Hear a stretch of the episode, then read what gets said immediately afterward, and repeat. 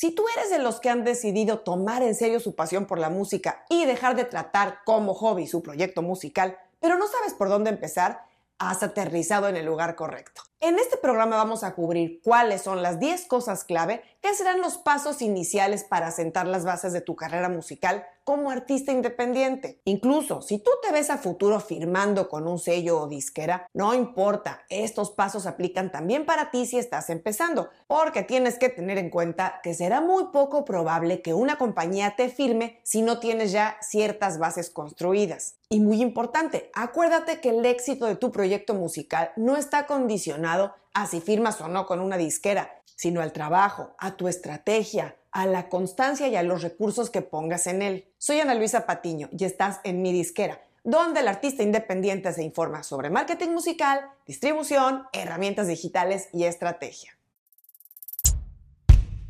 Aquí no estamos para engañar a nadie con historias de éxito de la noche a la mañana.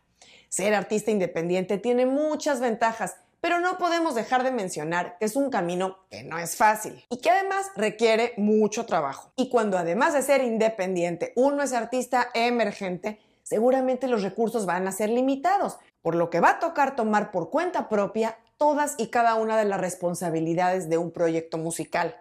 No solo hacer música, sino hacer el marketing, la parte comercial y operativa y un largo etcétera. Como todo esto es muy abrumador, en este programa trataré de dar un panorama general que pueda servir algo así como una hoja de ruta para tu camino. Así es que vamos a revisar cuáles son las 10 cosas que necesitas saber o tener en su lugar para arrancar formalmente en la música. No llevan un orden en particular, todas son importantes y debes tratar al máximo de cubrirlas. Constantemente voy a hacer referencia a temas en los cuales profundice en otros programas y de los cuales vas a poder encontrar todos los enlaces en las notas. Y dicho eso, comencemos por el primer punto. Tener un sustento económico. Bueno, no quiero ser aguafiestas para empezar, pero tampoco te voy a vender espejitos y a decirte que tu pasión por la música te va a llevar a ganarte la vida de esto en un 2x3.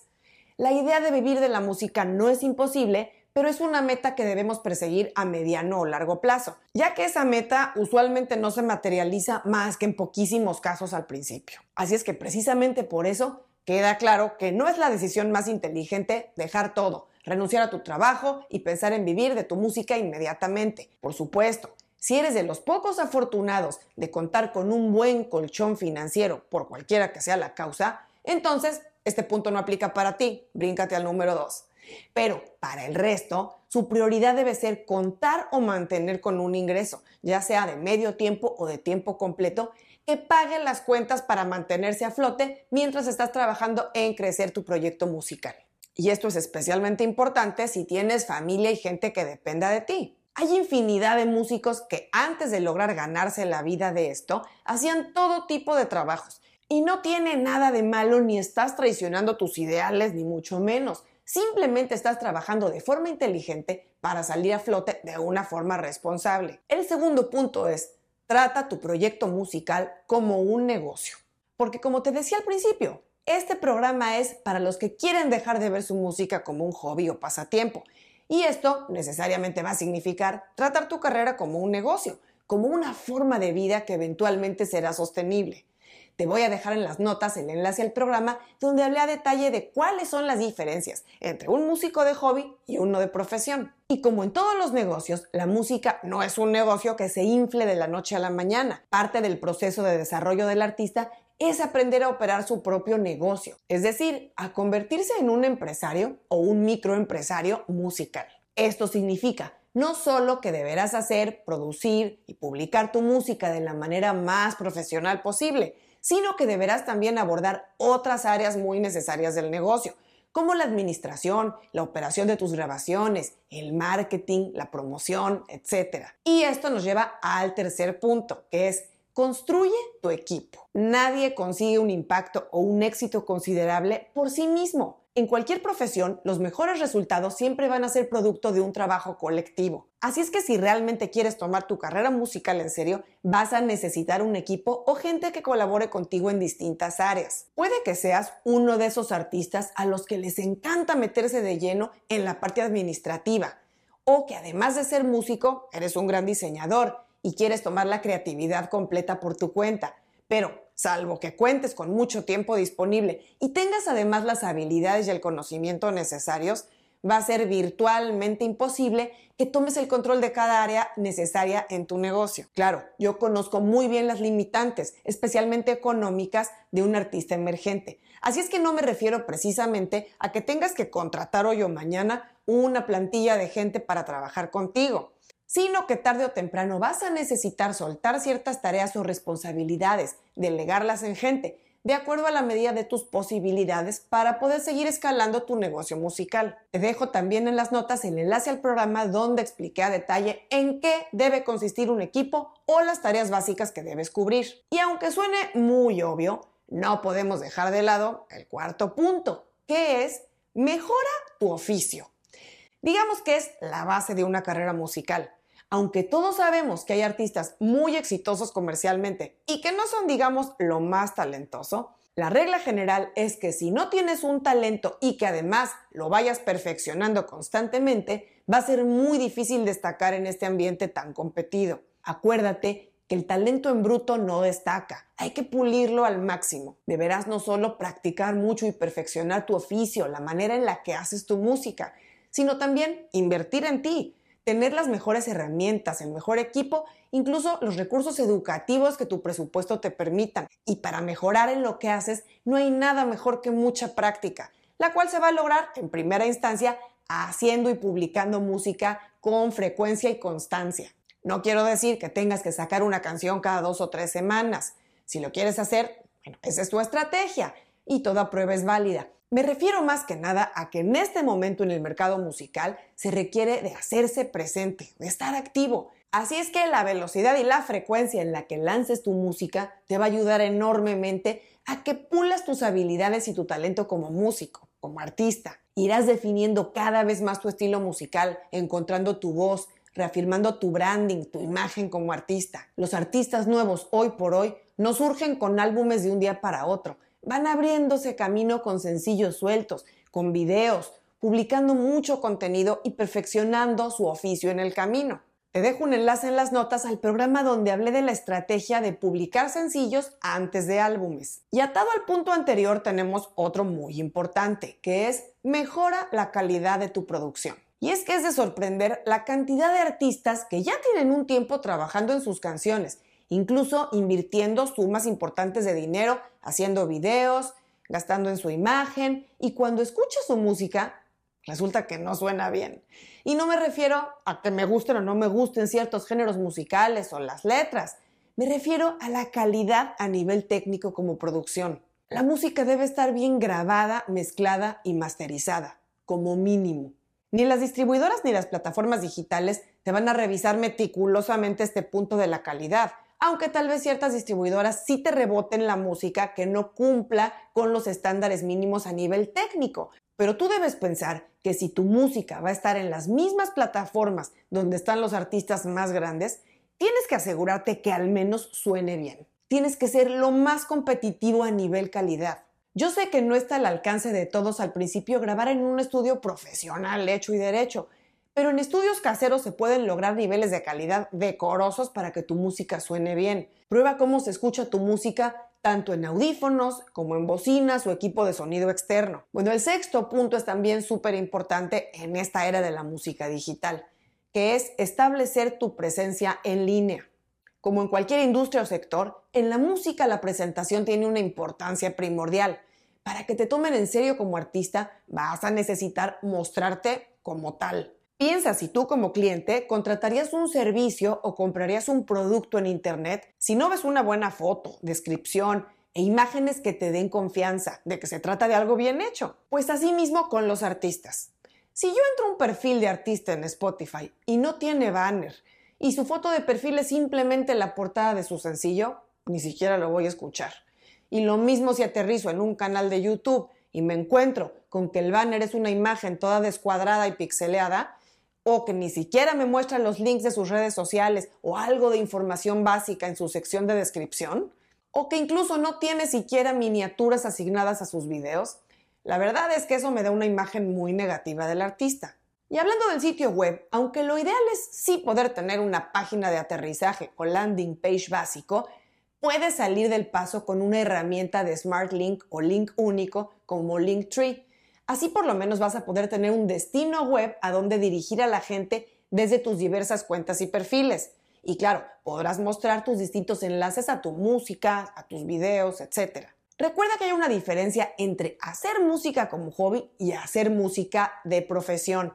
Y la presencia en línea es uno de los elementos donde esta distinción es más evidente. Aún si estás empezando y tienes una o dos canciones publicadas solamente, tener elementos visuales de buena calidad y me refiero a fotos, gráficos, videos. Es parte esencial para una presencia sólida y contundente en línea. Y ahora vamos con el punto 7. Conoce lo básico sobre el cobro de regalías. Como ya dijimos antes, si ves tu proyecto musical como un negocio y no como un pasatiempo, deberás conocer cuanto antes cuáles son las diversas formas en las que eventualmente vas a cobrar por tus canciones.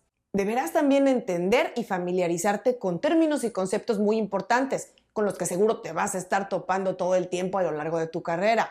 Para empezar, la palabra regalías, que son el pago que va a recibir el propietario de los derechos por licenciar el uso de su activo, es decir, de su música. Y por supuesto que si no registras correcta y oportunamente tu música, no vas a poder cobrar todas las regalías que te corresponden, ni como autor, ni como intérprete, ni como dueño de la grabación. Y por eso resulta primordial entender esta parte y tomar acción desde que un artista empieza su carrera. Con esto te vas a evitar que a la vuelta de los años te des cuenta que dejaste de cobrar algunos cientos o incluso miles de dólares, pesos o euros simplemente por no saber. Este es un tema muy extenso en el que no voy a profundizar en este programa, por lo que dejaré algunos enlaces en las notas a programas donde he hablado más a detalle de esos temas. Otro punto crucial para trabajar desde que estás empezando es Trabaja en tu branding. Es muy importante conocerte bien para poder establecer tu identidad como artista. estamos en una época en la que los artistas suelen verse muy parecidos unos a otros. Claro, depende del género que hagan, pero suelen verse todos iguales. Su imagen, su estilo, sus videos, sus redes sociales, hasta cómo hablan y qué tipo de letras hacen. Si uno no se destaca de una manera auténtica y personal, va a ser más difícil competir en un mundo de copias.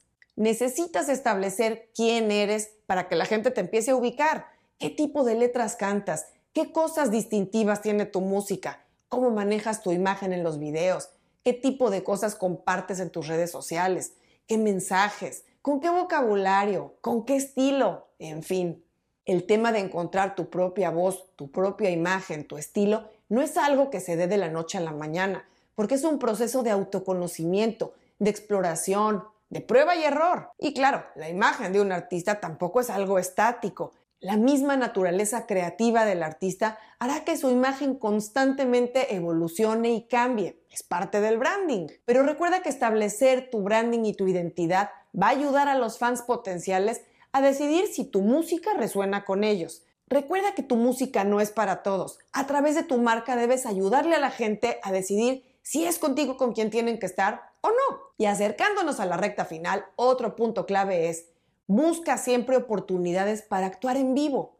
Aunque estamos en la época de la música digital y del marketing enfocado en Internet prácticamente de forma total, la verdad es que un artista necesita aún trabajar en reforzar su presencia física en buscar todas las oportunidades posibles para mostrarse en vivo. Esto va a ser un elemento vital para que puedas escalar tu carrera más allá de las plataformas de streaming o de YouTube.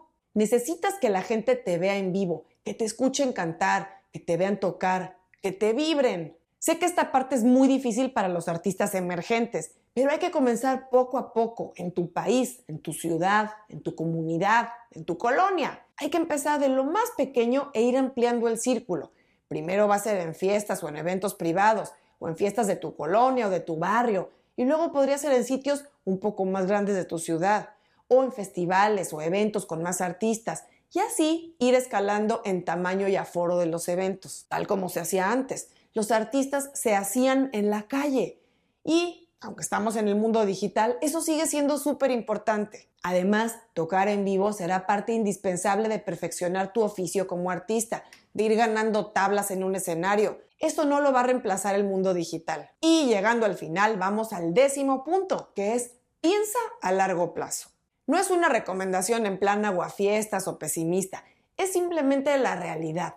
No hay que desanimarse, sino entender que la carrera musical no es una apuesta que se gana rápido, es una meta a largo plazo. Dentro de una industria tan competida como la musical, en la que además la era digital ha abierto las oportunidades a miles y millones de artistas que antes no la tenían, se vuelve todavía más difícil destacar y ganarse un público, una base de fans. Además, la constancia es básica, porque el terreno que puedes conquistar con trabajo intenso durante varios meses, lo puedes perder así si desapareces del mapa, si dejas de publicar música o promoverte por cierto tiempo. Para ser constante y pensar a largo plazo, deberás tener un plan claro y metas realistas. Vas a necesitar entender lo que quieres hacer y cómo lo quieres llevar a cabo.